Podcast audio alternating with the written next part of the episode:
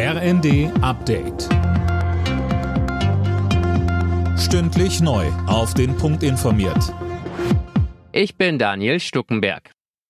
Vor der Küste Süditaliens wird es nach dem Bootsunglück immer unwahrscheinlicher, noch Überlebende zu finden. Ein überladenes Boot mit Geflüchteten an Bord ist durch heftigen Seegang untergegangen.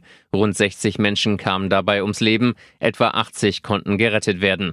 Marie-Céline Roy berichtet. An Bord waren laut Italiens Präsidenten Mattarella unter anderem Menschen aus Afghanistan und dem Iran.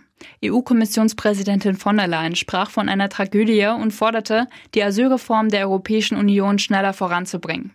Italiens rechte Regierungschefin Meloni zeigte sich betroffen, bekräftigte aber gleichzeitig, dass ihre Regierung weiter gegen solche von Schleusern organisierten Fahrten vorgehen wird.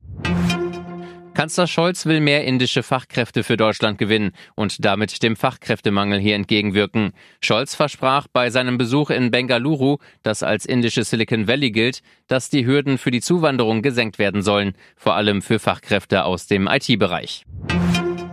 Die Ukraine plant wohl für das Frühjahr einen Gegenschlag gegen die russische Armee. Damit rechnet der Vizechef des ukrainischen Militärgeheimdienstes. Mehr von Anne Brauer. Wann genau die ukrainische Gegenoffensive startet, das hängt unter anderem von den westlichen Waffenlieferungen ab, sagte der Geheimdienstvize den Funke-Zeitungen. In dem Zusammenhang fordert er auch erneut, dass der Westen der Ukraine auch Kampfjets zur Verfügung stellt. Kreml-Chef Putin wirft unterdessen den NATO-Staaten vor, dass sie sich mit ihren Waffenlieferungen am Ukraine-Konflikt beteiligen, wenn auch indirekt. Bayern München hat das Spitzenspiel der Fußball-Bundesliga gewonnen. Gegen Union Berlin siegte der Rekordmeister 3 zu 0. Bayern ist vor den punktgleichen Dortmundern Tabellenführer. Union steht auf Rang 3. Freiburg hat im anderen Sonntagsspiel gegen Leverkusen 1 zu 1 gespielt.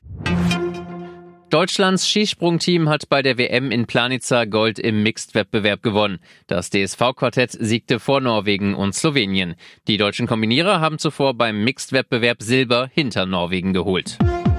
Alle Nachrichten auf rnd.de